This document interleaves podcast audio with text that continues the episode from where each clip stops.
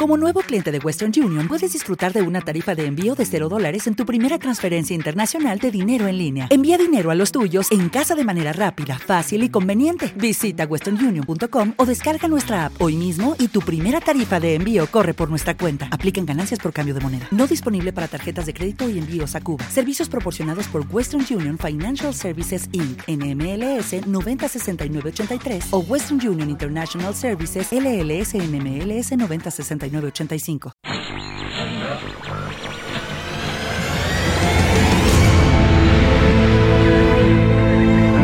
clásicafmradio.com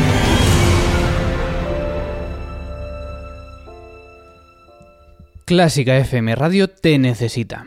Soy Mario Mora y hoy puedes hacerte mecenas de Clásica FM ayudando con tan solo 5 euros mensuales a que este proyecto pueda continuar a partir de la próxima temporada contribuye a crear una nueva forma de comunicar la música clásica para que todos podamos disfrutar de ella.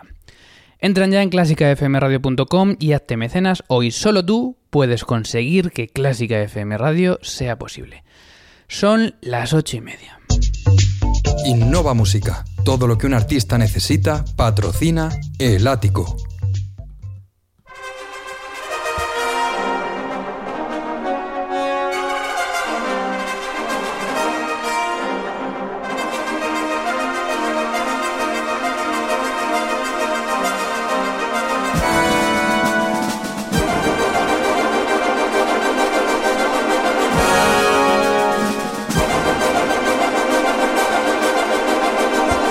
Saludos a todos, bienvenidos a clásicafmradio.com. Hoy lunes 20 de febrero, día en el que vamos a hablar del nuevo director del Festival de Música y Danza de Granada, Pablo Eras Casado.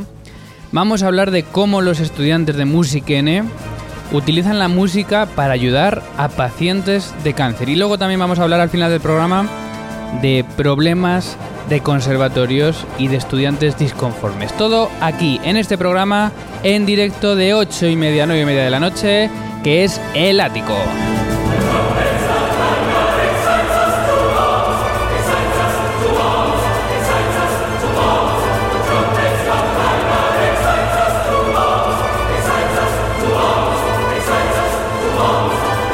El ático en directo en clásicafmradio.com. Una semana estupenda en casi toda la península con temperaturas de hasta 17 grados después del susto de los malagueños tras la tremenda tromba de agua caída este fin de semana.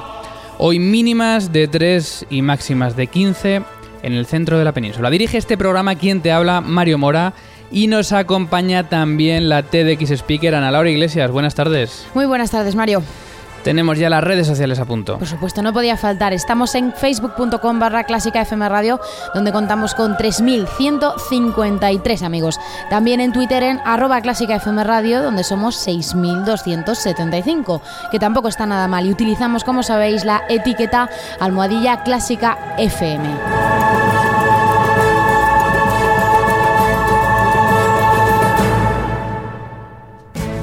Y además de tener por ahí alguna encuesta, vamos a lanzar una encuesta ahora mismo. Estamos preparándola. ¿Y qué dice la encuesta, Ana? Pues dice lo siguiente, ¿estás de acuerdo con el nombramiento de Pablo Eras Casado como nuevo director del Festival de Granada? Y las opciones son bien fáciles. A, sí, B, no.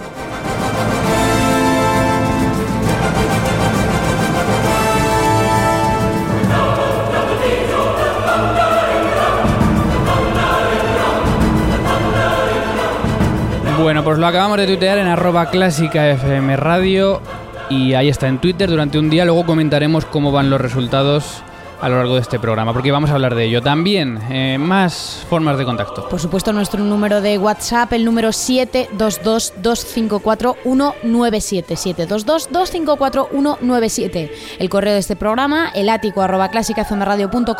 Y sabes que estamos en iVoox, en iTunes y todos los contenidos se encuentran en clásicafmradio.com.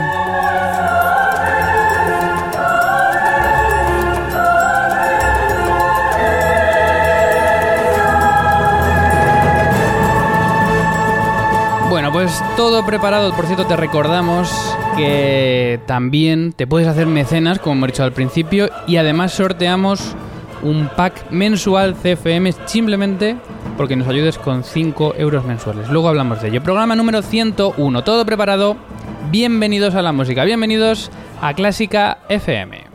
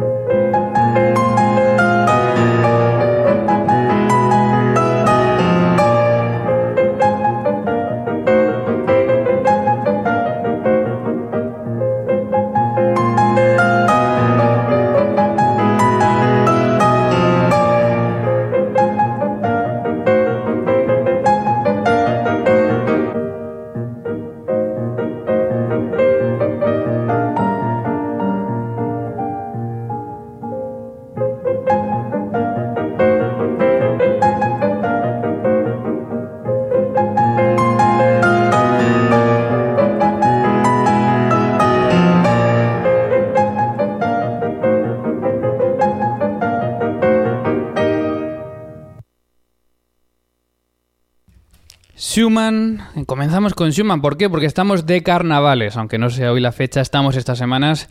Así que estas dos semanas irán asomándose por aquí algunos carnavales, en este caso musicales, y escuchamos precisamente el número 10 del Carnaval Opus 9 de Schumann, Letras Danzantes, en una versión pues eh, que no está nada mal, que es la de Alicia de la Rocha. Enseguida vamos con toda la información desarrollada, antes titulares.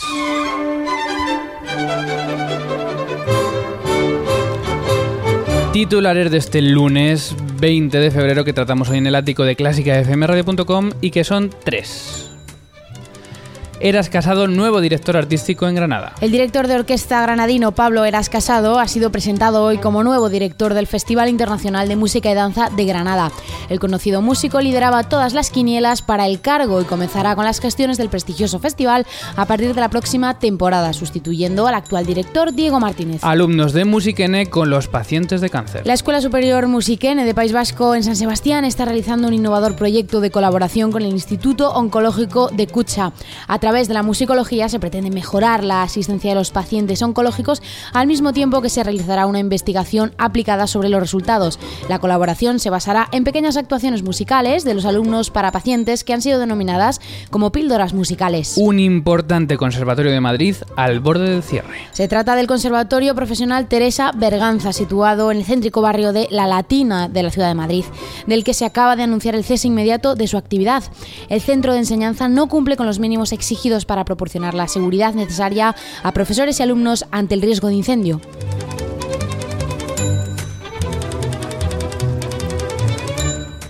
Y además esta semana también se va a hablar de otros temas de actualidad. Como por ejemplo el paso de Juan Diego Flórez por Zaragoza, la intensa gira del guitarrista español Rafael Aguirre, que se encuentra de conciertos en Japón y en dos semanas debutará también en el Concertgebouw de Ámsterdam. Por ejemplo, la huida de la Orquesta Barroca de la Unión Europea de Gran Bretaña a Bélgica por problemas de restricción de viajes de sus músicos del Brexit son otras noticias que trataremos en clásicafmradio.com.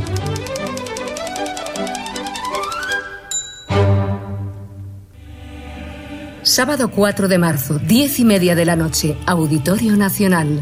Mahler, En Busca de Respuestas. Sinfonía número 2, Resurrección. Gigantesca, estremecedora, conmovedora. Soprano Estefanía Perdomo. Mezzosoprano Beatriz Oleaga. Orquesta Metropolitana de Madrid. Coro Talía. Dirige Silvia Sanz Torre. Desde 10 euros en entradas INAEM y taquillas del auditorio. Te esperamos.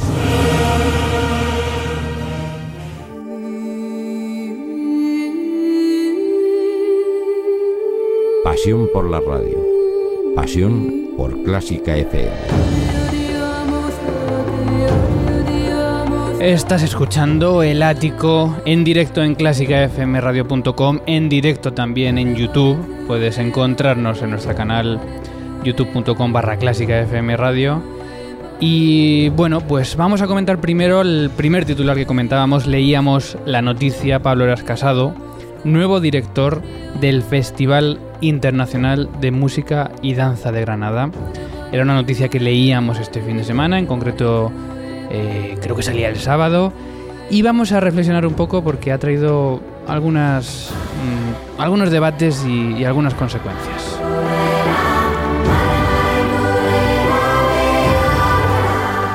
Primero, aunque no creo que en- no sea el caso de nadie, pero por si alguien no conoce a Pablo Eras Casado, es director de orquesta, es titular de la Orquesta de San Luke's en Nueva York y es director principal invitado en el Teatro Real de Madrid. Tiene por supuesto una biografía intachable, un currículum de primera dirigido a prácticamente mm, las mejores orquestas del mundo. Y bueno, hace además unas semanas, eh, un par de meses, estuvo aquí en el ático, en Clásica Café. Así que puedes también recuperar la entrevista para conocerle un poco mejor. Sin duda es uno de los nombres más importantes del panorama musical español.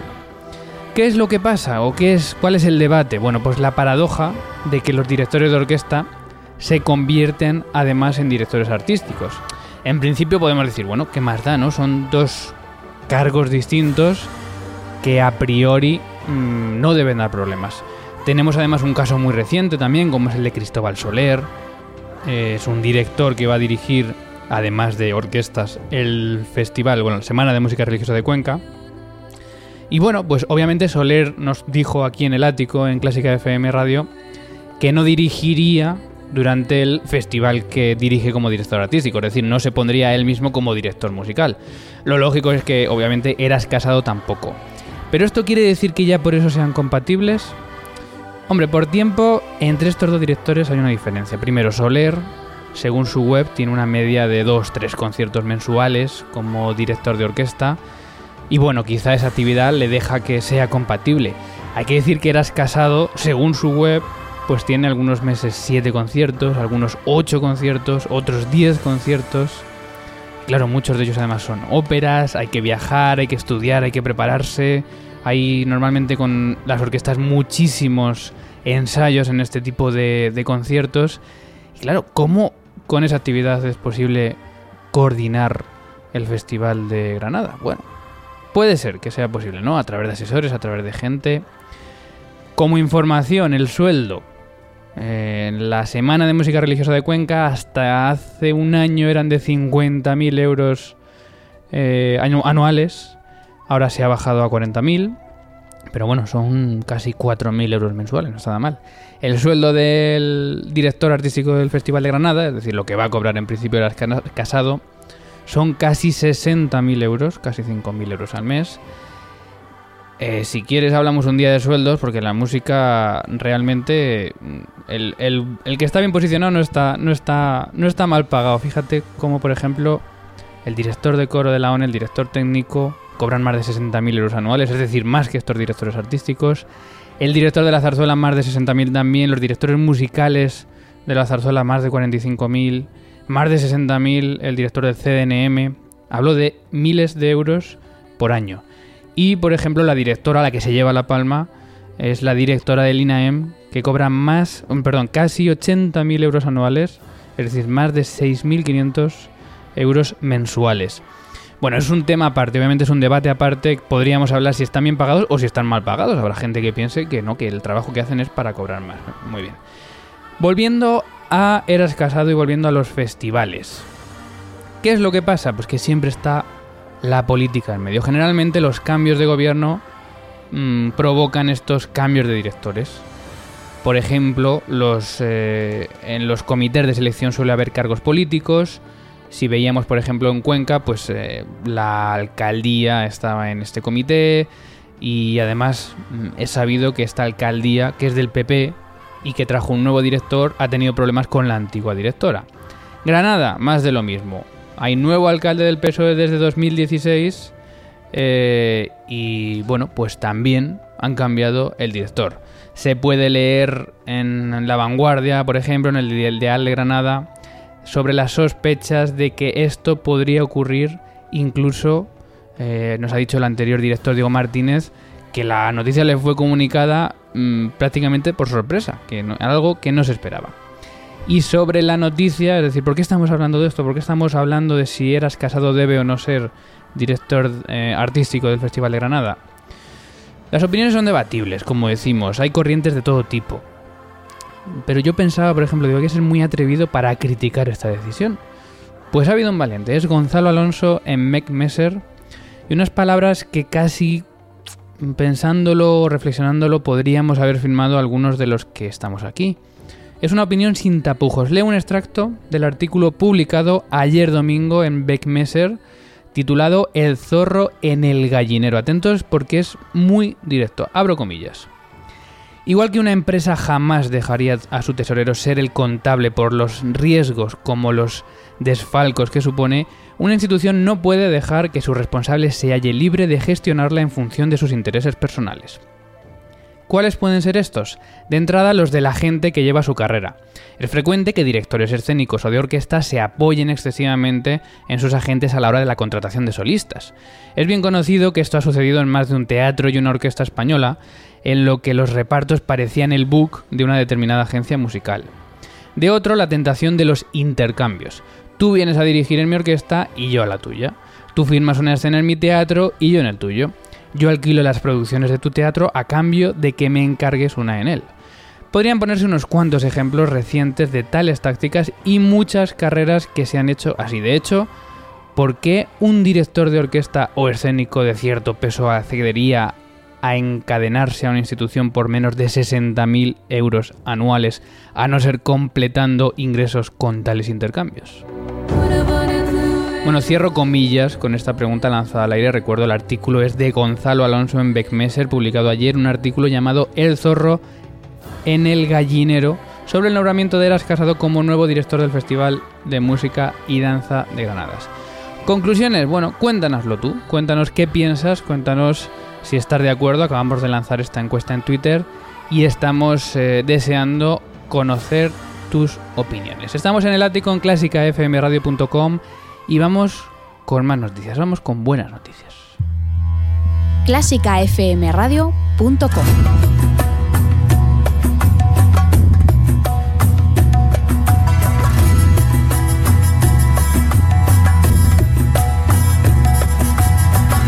Estás escuchando El Ático en clásicafmradio.com y en muchas ocasiones eh, la música clásica ayuda a muchas comunidades, como lo hace, por ejemplo, con la del Hospital Oncológico de San Sebastián, gracias a un proyecto en colaboración con Musiquene. Para hablar de este tipo de proyectos tenemos aquí, como siempre, a Kike Labian. Buenas tardes. Muy buenas tardes. ¿En qué consiste este proyecto? Pues este proyecto es un proyecto muy especial que además he tenido la suerte de vivir en persona, ¿no? Y que es especial porque estamos muy acostumbrados a hablar de innovación educativa en primaria, en secundaria o incluso en proyectos como hemos tenido aquí de educación no formal como Veleta Roja o como puede ser Da, la Nota, ¿no? Pero en este caso estamos hablando de un proyecto de un conservatorio superior que es muy extraño, ¿no? Es un proyecto en el que colaboran el Hospital Oncológico y Musiquene, en el que profesores, alumnos y toda la comunidad sanitaria de ese hospital, eh, bueno, trabajan juntos para mejorar la situación de esas personas que están allí, ¿no? Bueno, pues eh, es una suerte que un conservatorio esté también al cargo de este tipo de proyectos. Una de las propulsoras de, de este proyecto es María José Aramberri del Departamento de Pedagogía de Musikene. María José, buenas tardes. Hola, buenas tardes. Bueno, María José, muchísimas gracias lo primero por, por, dedicarnos este tiempo para contarnos el proyecto y para empezar, porque supongo que será un poco extraño, sobre todo para los oyentes que son alumnos y profesores de un centro superior, oír hablar de un proyecto así. Cuéntanos cómo se va a desarrollar este proyecto en estos cuatro años. Mira, eh, este proyecto nace de, de un poco de el objetivo que tiene también nuestro departamento de pedagogía, pero también de los objetivos de, nuestro centro de Musiquene. No solamente pretendemos una excelencia eh, musical para nuestros alumnos, que este es nuestro principal objetivo, pero consideramos que esta excelencia musical ha de estar eh, sobre la base de una excelencia humana y de ahí los numerosos eh, las numerosas competencias transversales que ellos tienen que ir desarrollando para alcanzar sus títulos, ¿no? Y de ahí este proyecto, ¿no? donde eh, se ponen de relieve eh, todo eso que nuestros alumnos tienen que conocer, tienen que adquirir, tienen que desarrollar. Y eh, las circunstancias nos han permitido poder desarrollarlo y además de una forma muy óptima. Bueno, María José, ¿y cómo van a ser los primeros pasos de este primer curso en el que se va a desarrollar este proyecto? Bien, este proyecto eh, que ya lleva un año, ya un largo año ¿no? de, de, de trabajo, eh, finalmente ha comenzado con eh, tiene tres fases, ¿no? Y ha comenzado con una de las fases, que es la de las que llamamos cápsulas musicales, ¿no? Son eh, pequeños conciertos que se están desarrollando ya en el oncológico. El primero ya ha sido desarrollado el mes pasado, en diciembre, y el próximo será el día 19 eh, por un cuarteto de cuerda, el cuarteto Arbós, de alumnos de nuestro centro, y paralelamente a ello se van a desarrollar, ese mismo día 19 comenzará lo que llamamos la fase de sensibilización, en la que participaremos, participaremos alumnos, eh, profesores y también personal sanitario del oncológico eh, en, un, proceso de sensibilización eh, a través de técnicas eh, fundamentalmente musicoterapéuticas guiadas por una musicoterapeuta como es Olga Sánchez y que nos permitirán ir trabajando para llegar a la siguiente fase, que será la fase de consolidación, que será la que estaremos en el hospital oncológico y estaremos en cuatro sesiones a lo largo de los meses de marzo y abril que bueno, cuando estuve allí conociendo un poquito el proyecto y cuando estuvimos presentando los primeros conciertos, hubo una cosa que me encantó, que muchas veces echan falta en ciertos proyectos educativos, que es la continua evaluación y el pedir feedback al público y a los participantes del proyecto. Eh, teníais una urna, como estuve, como estuve viendo allí, en la que todos los pacientes y toda la comunidad sanitaria podía opinar.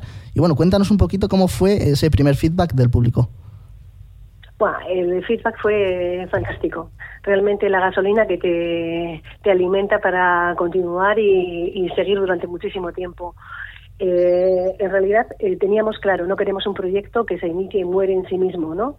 Y que igual tiene cierto, ¿no? Pues eh, eh, conocimiento y llega alguna gente. No, queríamos un proyecto a largo plazo, queríamos realmente que sirviera como un proyecto socioeducativo. Y en la parte educativa que nos toca es que nuestros alumnos desarrollaran una serie de actitudes, una serie de valores y estas todos sabemos que no se desarrollan en dos días. Eh, por ello, este proyecto eh, al menos será de una duración de cuatro años, ¿no?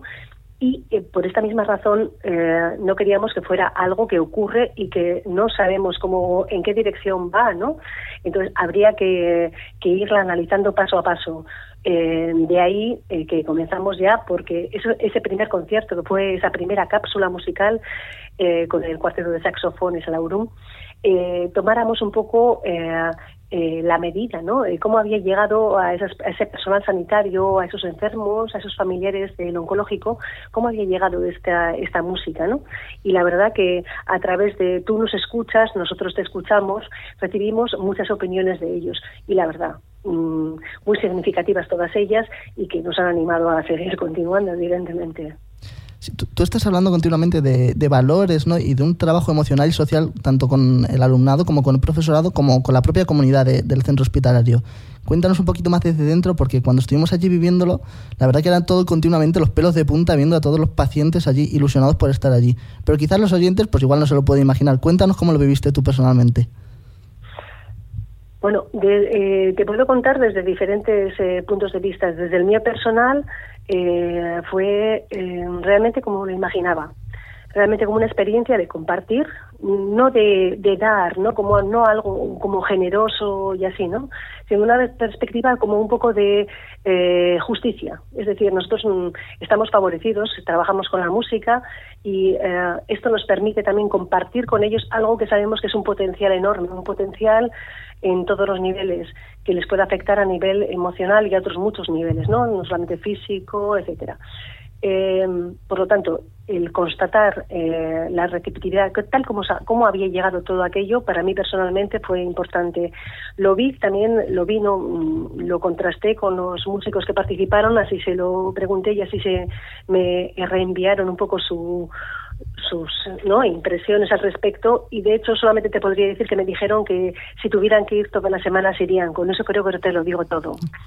Respecto a la gente que observé y que estaba en los conciertos, te diré que había enfermos que tanto estuvieron en una de las plantas como estuvieron en el segundo concierto que dimos. Es decir, a pesar de, de la enfermedad, eh, se mantuvieron ahí presentes. ¿eh?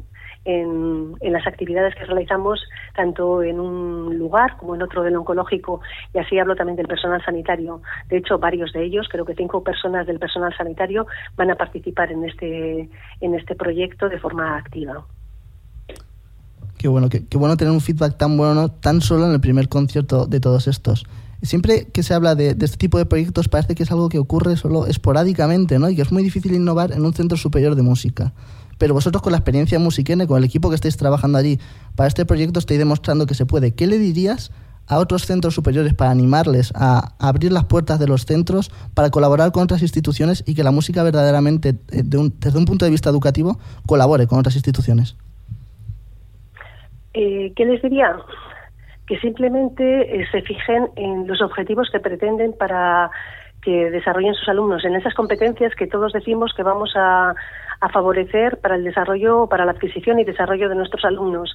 Y que normalmente eh, a través de lo que ocurre dentro de nuestras aulas es muy difícil que éstas pueden ser, puedan ser adquiridas o desarrolladas. Necesitamos abrirnos a la sociedad. Necesitamos abrirnos a, las, a los otros. Y creo que actividades como estas no no es decir que nosotros demos a ellos, sino que ellos nos permiten a nosotros desarrollar este tipo de competencias. Simplemente que revisen un poco sus propósitos, que revisen un poco sus objetivos, sus metas, y encontrarán que quizá eh, necesitan este tipo de, proyectos. Qué bueno es escuchar un ejemplo como sois vosotros, ¿no? Para tantos otros centros. Y ahora ya, para finalizar y pensando un poco en grande y ya poniéndonos a soñar, eh, ¿cómo ves este, este, el futuro de este proyecto y cómo te gustaría acabar después de los cuatro años? ¿Qué ves en estos cuatro años?